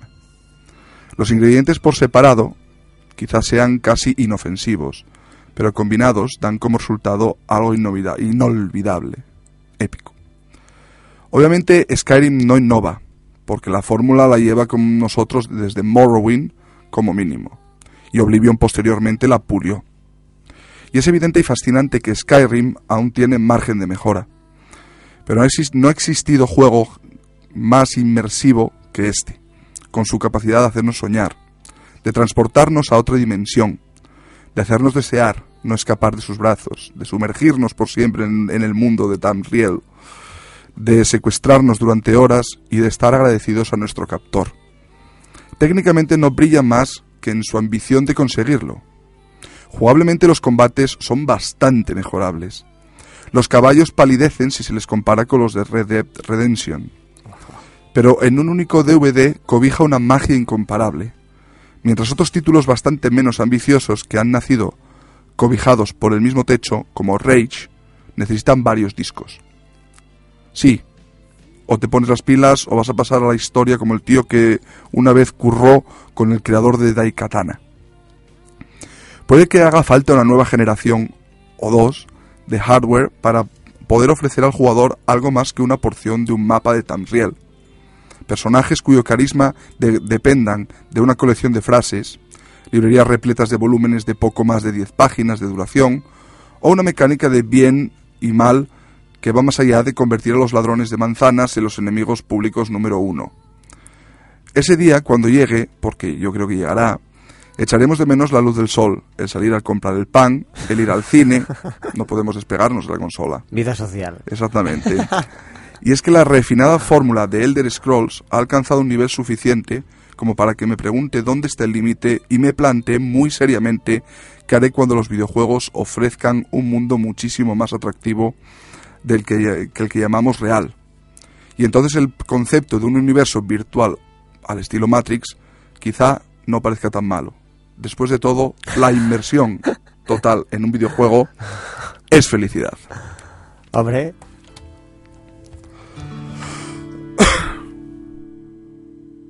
Qué razón. qué bonito, ay No, madre. es que eh, no lo hicimos a posta, pero cuadró totalmente con la canción, ¿eh? Increíble. Somos sí, unos sí. masters. Esto y es terre- Esto es tremendo, tremendo. Esto es una cosa de la profesionalidad. de- de- de- de- profesionalidad. la- profesional. Calidad, Claro. la calidad, claro. Guay, guay. ¿Cómo te explayaste? Estoy, no sé. ¿Eh? Cuando me da por pensar de vez en cuando, leer de- por ahí. Oye, no es original mío, pero me gustó. Skyrim. Me gustó, me sí, debí gustó. jugarlo tres segundos. Son creo. artículos muy interesantes los que nos relata nuestro compañero Fran. Bueno, oye, Bueno. y hablando de una siguiente generación de consolas, sobre el mega super rumor de Xbox 720, que posiblemente dice que va a ser seis veces más potente que la Xbox 360, Madre. un 20% más que la Wii U, Claro. y igual son rumores, bueno, pero rumores muy Fundados. fundados, o sea, fundados. que posiblemente traiga Blu-ray hombre, evidente. y que traiga un sistema que no puedes jugar a los juegos y es lo que más os va a gustar, de segunda mano. No me lo digas. O sea, te compras tu juego original y si lo vendes y otro lo compra, no va a funcionar. Porque a mejor que tendrán que poner alguna clave, alguna mm, pijada de O bien, efectivamente, trae como una serie, o bueno, si lo metes en la consola, trae como un código que quede grabado en la consola y si va a otra ¡Qué consola, cabrones, que ese tío! código no se pueda repetir. Qué maldad, qué Es- maldad. No puede ser. Esto es, esto es el Esperemos- fin. Yo vi lo de luchar contra la piratería, pero ese no y el camino. Reírse de los gamers de toda la vida, no, no es el camino. Ese no y el camino. No y un es rumor muy, o sea... Sí, muy y asentado, que como muy se lleva a cabo, tal, que dicen que... yo creo que va a que acabar esos con, rumores- el, con el mundo de los videojuegos y va a volver a lo que era antes, un, un ¿Sabes- hobby elitista. ¿Sabes lo que dicen? Efectivamente. Guto? Cuando el río suena. Agua lleva. Agua sí. lleva. Agua que lleva. para finales de este año que ya se presentará la consola. Pero bueno, esos rumores fuertes que posiblemente traiga Blu-ray y que traiga un sistema de que no puedas jugar con juegos de segunda mano. Fue lo que más me impactó Sí. un poco cuando lo leí. Digo yo, Impacta, claro, es que es una ridiculez. Es que es, Digo yo, es vale, que luches contra la piratería está bien, pero es si no y el camino. No. O sea, el No, camino de no, no. luchar contra los juegos de segunda mano. Es no. que se acabaría el préstamo. Yo no podía dejar ya Claro. Fran un juego mío. Efecti- Claro. eh, no, Sí, puedes de- dice, no puedes dejar. Miguel, déjame el juego, que tal. y te A ver cómo cambio, lle. Lo que se hizo toda la Claro, vida. sí, Estarían este. intentando acabar No con la podrían. socialización, Bueno, voy a- eh, con voy la asociación persona a persona. Sí, y luego Lo llévalo que- a tu casa para jugar tú y yo. Lo que no da la podrías. sensación, no solo de, de- de- entrando de- desde el punto de vista econo- eh, económico, sino desde el punto de vista social, sí, te dirán, es que puedes estar con millones y millones de personas vía internet, las narices. Sí, puedes estar, pero se pierde el trato persona No, no, eh, Oye, yo no te dejo podrías dejar este el juego, juego. O sea, no solo el piques, otro. los piques. Solo piques. funciona la tu consola. O sea, Exactamente. juego que compras no se puede ni vender, ni dejar, ni... Supongo que quede registrado en lo que es no la consola, sino la, la cuenta. Yo lo Porque, que- porque bueno, evidentemente el si a mí, no se claro, si a mí se me estropea la consola, evidentemente funcionaría en otra, no funcionaría en otra, entonces otra y- pues sería la cuenta. a ver ¿no? cómo Supongo. el rumor este y lo que trae que Bueno, habrá que estudiarlo y- y, mirar a ver y ir probando. los y, juegos de segunda mano no funcionarían. No podrías adquirir tú un juego de segunda mano. Jolín. Habría que. Estaremos pendientes de eso. Vamos, ya nos enteraremos mejor del asunto cuando vayan saliendo noticias. Poco que a este poco. año, este y hay un año, rumor fuerte, ya se habla de que ya a finales de este año. este año van a salir muchas cosas, muchas novedades. Habrá Que Muchas. estar, habrá que estar pendiente. Ay, madre. Hay que estar pendiente antes de que se nos acabe el mundo. Ay. Bueno, anda, vamos a pasar a otra cosa. ¿Te acuerdas de los años 60?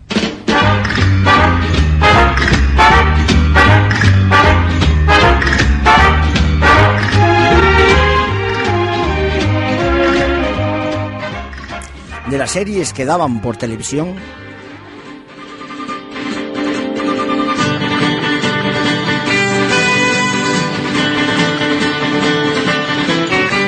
De los estrenos de cine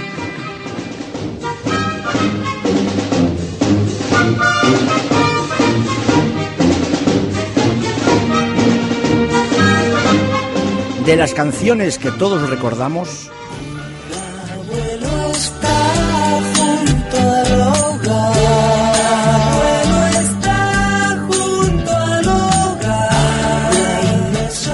todos los domingos por la tarde, escucha El Baúl de los Recuerdos, dentro del programa El Séptimo Día.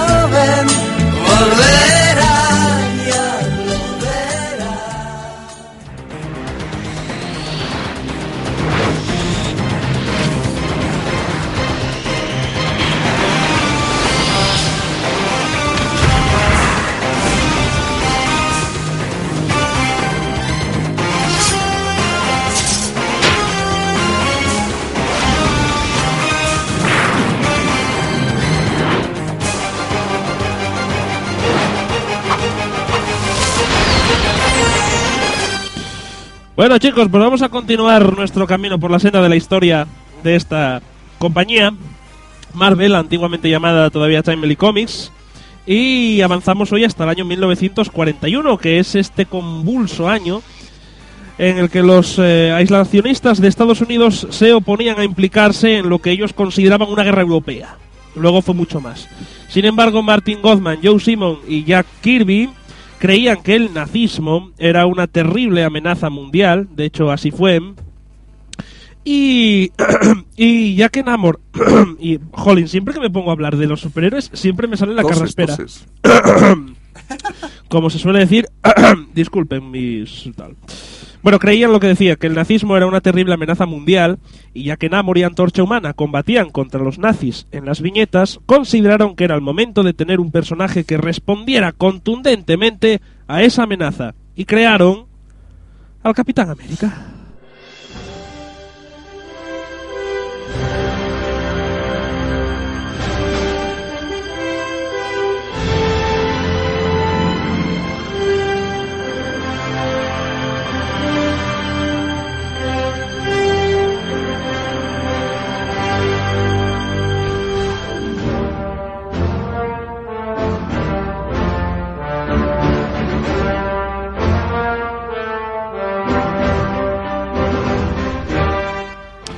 Nace pues el Capitán América Comics número uno que mostraba a este nuevo personaje vestido con un traje color azul, rojo y blanco que simbolizaba la bandera de los Estados Unidos de América. ¡Qué grandes son! Si aquí Barras- en España nos pusiéramos un superhéroe con la bandera de España, no voy a decir en antena lo que sería ese superhéroe.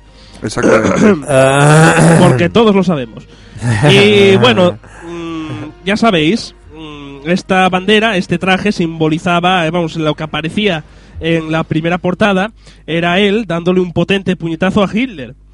Y bueno, es verdad. que- Anda, que pero en verdad un tío vestido así, ¿dónde invitas a Hitler? en Berlín. Eso sería. ¡Hombre, por Dios! ¡Hombre, por Dios! Vestido de verde con el casco, no, no, vestido así, pegando un bofetón. Bueno, fue un, fue un éxito tremendo. Vendía al mes, al Normal. mes, nada más y nada menos que un millón de ejemplares. Una Me cosa. vaya flipaos, Por- así os va. Por cada Ah. número vendían un millón de Claro. ejemplares, lo cual es eh, tremendo.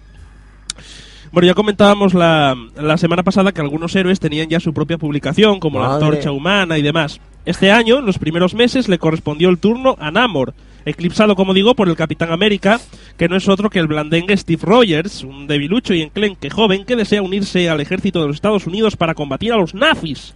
Pero que debido a su estado físico no puede hacerlo. Ya pareció Guto. Una cosa así más o menos. Lo que pasa Sí, es que vi la película, recuérdame a mí. una cosa parecía. Pero es entonces cuando el profesor guapo, quiero decir, ¿eh? cuando el profesor Reinstein, impresionado por su valor y determinación, le selecciona como candidato para inyectarle el suero experimental del supersoldado, que convertiría al jovencito en un potente hombre de cuerpo perfecto y habilidades suprahumanas. Esto serviría tam- eh, esta, esto serviría para crear un ejército completo de supersoldados que pudiera combatir a los, a los nazis. Pero justo, justo en el momento en el que el experimento sale bien, un espía nazi asesina al doctor ¡Hala! que era el único que desarrollaba aquella fórmula tal y solamente se quedó Steve Rogers con esos poderes. Joe Simon y Jack Kirby, Kirby que dejaron la empresa de Marvel Studios tras una fuerte discusión con Martin Gothman, pero para entonces ya habían creado 10 números del patriótico héroe que en 1964 reinventaron y remodelaron para una nueva generación de lectores, incluyendo al Capitán América en lo que conocemos como The Avengers, los, Los Vengadores. Vengadores. Y ya que se había creado un gran héroe que luchara contra el mal absoluto y los nazis, había que crearle un enemigo a su altura que personificase la pura maldad. Y qué mejor que crear a Cráneo Rojo, que era un científico genio magnífico nazi que llevaba una máscara rojo sangre en forma de calavera. Este poderoso villano continuó amenazando a la humanidad décadas después del fin de la guerra y aún hoy continúa activo. Wow. Entonces era una máscara, Era una máscara. no era su cara. Ah, Era una máscara. Yo pensé- todo lo que Originalmente es una cara. máscara. Luego Pero ya la peli no lle la cara. Sí. Sí, pero mira, originalmente yo no sabía que era una máscara. Originalmente es una máscara. Lo que pasa que la evolución de los personajes es obvia y en los años posteriores pues ya se dio a conocer un, un aspecto más quizás fantasioso o más tal. Sí, Date cuenta, has de pensar que en este tiempo están en la plena guerra, con lo cual era más realismo. Cuando ya no hay guerra, mm, ya saltamos un poco más la... Ya el cráneo rojo es un villano propiamente cráneo rojo, lo nazi ya se olvida un poco y es más un villano que quiere conquistar el mundo y tal, una cosa así, ¿no? Depende de los años y depende de la versión. Evoluciona, sí, sí, sí. Al margen de esta gran creación que fue el Capitán América, seguían las publicaciones que ya se habían presentado en los años anteriores y de las que ya hemos hablado aquí. Así, en el número 7 de Darling Mystery Comics apareció, perdón, presentó a Elton Morrow, un nuevo personaje superhéroe que se hacía llamar Diamante Azul, que tenía la piel tan dura como el diamante. Por su parte, Bill Everett, creador de Namor, ideó otro personaje marino, Peter Noble, que sería Aleta, el gran personaje chungo. Aleta, ahí viene Aleta, cuidado. También vio la luz cutres, chaval. también vio la luz la primera obra de Stan Lee, un relato titulado El Capitán América frustra la venganza del traidor. No, la leche. Vaya flipado. Es este su primer trabajo de superhéroes y el primero que hizo bajo el seudónimo de Stan Lee. En el verano de 1941, los eh, superayudantes de los que ya hablamos la semana pasada, eh, de la antorcha humana, Toro y Bucky, formaron un grupo de aliados juveniles con unos chicos llamados Jeff Knuckles, Chubby y White Crash. Se hicieron llamar los Centinelas de la Libertad y fueron llevados a cabo por Jack Kirby y Simon. Madre Otro, mía. otro Ah, estreno para agosto fue el USA Comics número uno, con una historia realmente singular que presentó a Bob Frank, alias el Zumbador. Y bueno, el Zumbador. Y al parecer, verás, esto es muy curioso, es muy curioso cómo consigues los poderes, porque al parecer la, la sangre de una mangosta Hostia. Ay, madre. dotó a Frank de la capacidad de moverse a velocidad mm, sobrehumana. También aparece.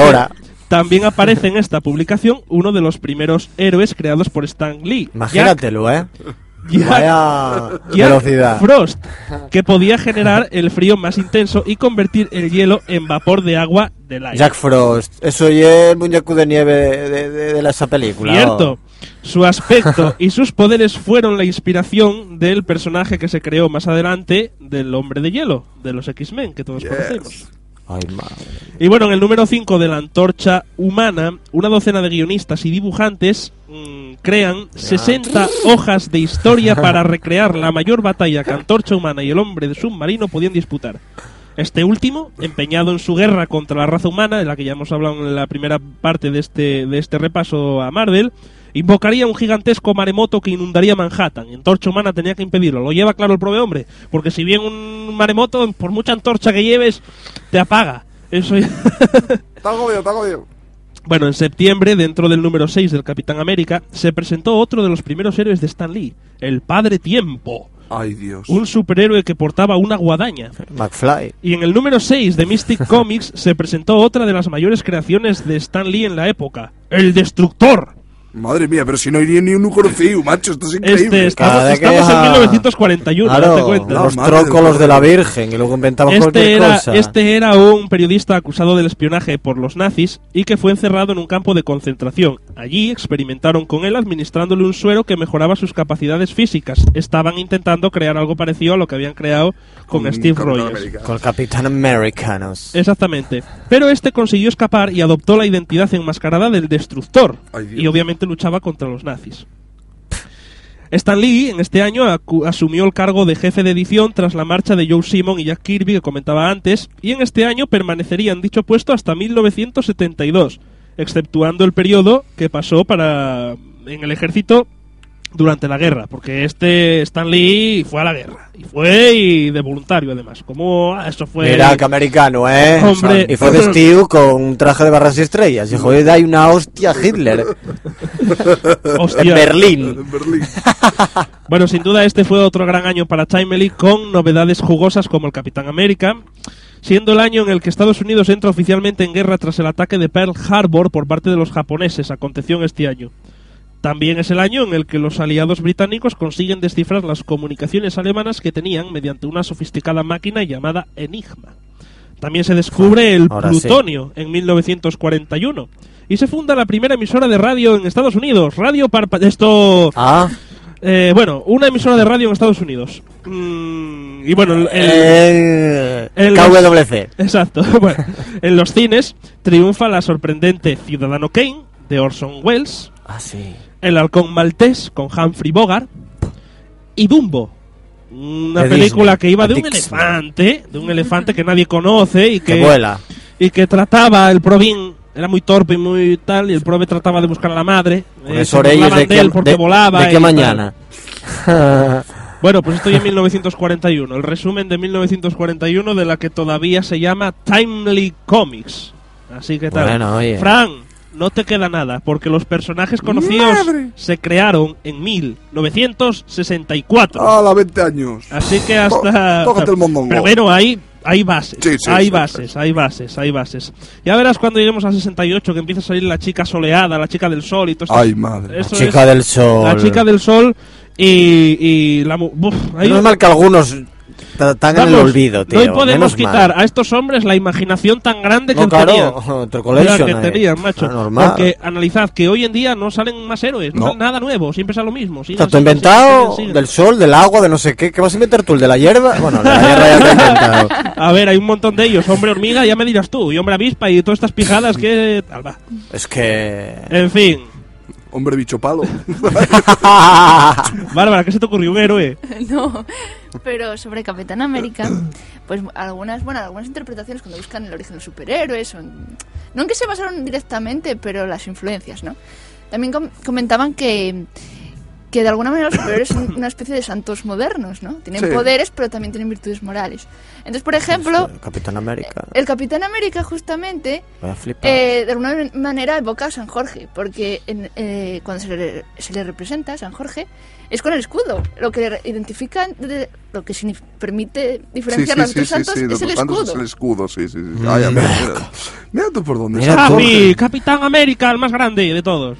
Bueno, no te pases, soy Capitán Flipado. Yo quiero un Capitán España. Sí, Sí, pero aquí pongo yo el nombre rápido. No lo hagas. no, no, tranquilo. Capitán Pachanga o esto. Un Capitán Bueno. Capitán Pachanga. España, el apodo bien y rápido. La próxima semana, Más y mejor. 1942.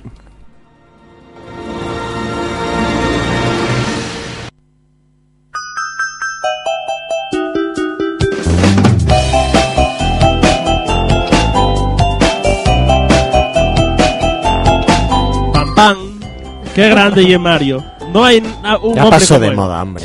Tienes que Nunca poner algo del moda. Call of Duty Modern Warfare eh, 3. Bueno, Red Dead Redemption. Os digo que va a haber un videojuego basado en Ong Bak. No sé si conocéis Ong ¿En On Bak? Ong Bak. La Va a ser- película, la película de Tony Ha. Porque Sí, pero va a ser- estudio, va a ser- ¿qué estudio ye? estudio Hive Ya va a ser malo. Que ha adquirido los derechos de la bien. próxima película de la saga Ong Bak. Este estudio tailandés desarrollará un videojuego multiplataforma que será lanzado a lo largo de este mismo año 2012. Pero va a ser malo, por el Ong estudio. Bak es una serie de películas de artes marciales de la productora Sahamoun Cole Film International, la cual ha prometido todo su apoyo para la realización del films. En palabra de uno de sus responsables, Ong Bak es una marca bien conocida de artes marciales y mm, podría aparecer por ahí un Tony Ya, que bueno, ya es sinónimo de... Molaría, molaría. Y otra noticia para despedir y cerrar, Pixelau. no podía ser de otra forma. El señor Miyagi Ala. aparecen Reality Fighters. Porque Reality Fighters es, eh, suma un nuevo luchador al plantel de personajes, el gran señor Miyagi. Bien, bien. Sacado directamente de la película Karate Kid, este título está siendo desarrollado por los españoles Novarama en exclusiva para PlayStation Vita. Oh, ya no la tenemos. Ah, 300 euros. Bueno, el maestro de artes marciales interpretado en el, cine, en el cine por Pat Morita aparecerá en el juego para enseñar al jugador cómo configurar su propio luchador. Además, hará las veces de jefe Epa, que lo tiras. Que cae, jefe del modo principal del juego. Mola, mola. Y será el, el único que puede hacer las 15 ar- mm, técnicas de artes marciales que incluye el juego. Todas. Bien, las bien, conocerá bien. todas y será muy chungo. Y el El jefe más el listo, más claro, eh. Soy Bueno, Dios. en comentar que juego. Novorama ha tomado la decisión de incorporar este querido personaje cinematográfico tras sondear a otros conocidos como Bruce Lee, Jackie Chan o Chuck Norris. Y bueno, Mecha, ganó a Bruce Lee. Y bueno, el juego, Oh. utiliza, el juego utiliza la tecnología. Quizás Bruce Lee está demasiado visto con Martial Law y todos estos. ¿Y qué? Pero yo Bruce Lee, tío. Ya. Cuando digas Bruce Lee tienes Bueno, que juego- santificarte. Oh. Santiguate. El juego utiliza la tecnología de la realidad aumentada para crear personajes y utilizar escenarios reales como la arena de combate. Es Encima decir, la mesa.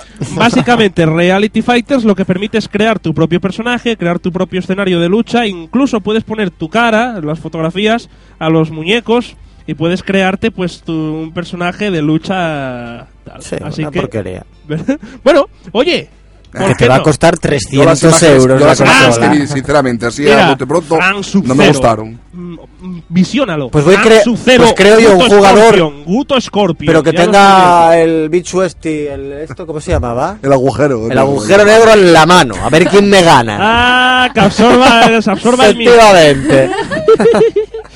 Claro. Bueno, pues Marcome. esas son, esas son las dos noticias que tenía preparadas para el final del programa. Son noticias va interesantes y que seguramente sabremos más a lo largo de... Ah, espero que no. de este año. saber más de eso. Sí, sí, ya lo verás como tal. Ojalá que no. Yo Censúrote quiero yo. jugar a un back. Censúrote yo. Sí, a un back, sí, a un back. No. Hay que Vamos a hablar de los un Call of Duty. back. Anda, que la boca. Hablemos del milenarismo ya. Ah, vale. Apocalipsis va a El llegar. apocalipsis va a llegar. Sí, Quiero hablar sí. del Call of Duty. Cago la leche. Ay, Guto, esa mano, ya tienes una mano que te come, mira, ¿para qué quieres más? bueno, Fran, decite antes de terminar el programa, esa y la, la chaqueta que tenéis que haber llevado el otro día cuando estábamos echando la partida. Exactamente. Esa y Esta la roja. roja para jugar al parchís. Pa' ¿Te acuerdas, sí, Guto? sí, sí, sí. ¿Yo qué color llevaba? El amarillo. El amarillo. Claro. Parecíamos una- un juego de parchís. parchís. Bueno, decir a todos nuestros oyentes que el viernes que viene más y que ahora nos toca descansar, recuperamos fuerzas el fin de semana y que la semana la pasen todos nuestros oyentes muy bien y muy a gusto y muy divertidos todos. La próxima semana, chicos, nos volvemos a ver. Bárbara, Fran, Guto, un placer Adeu. como siempre. Y a todos amigos oyentes, hasta la semana que viene. Chao. Agur.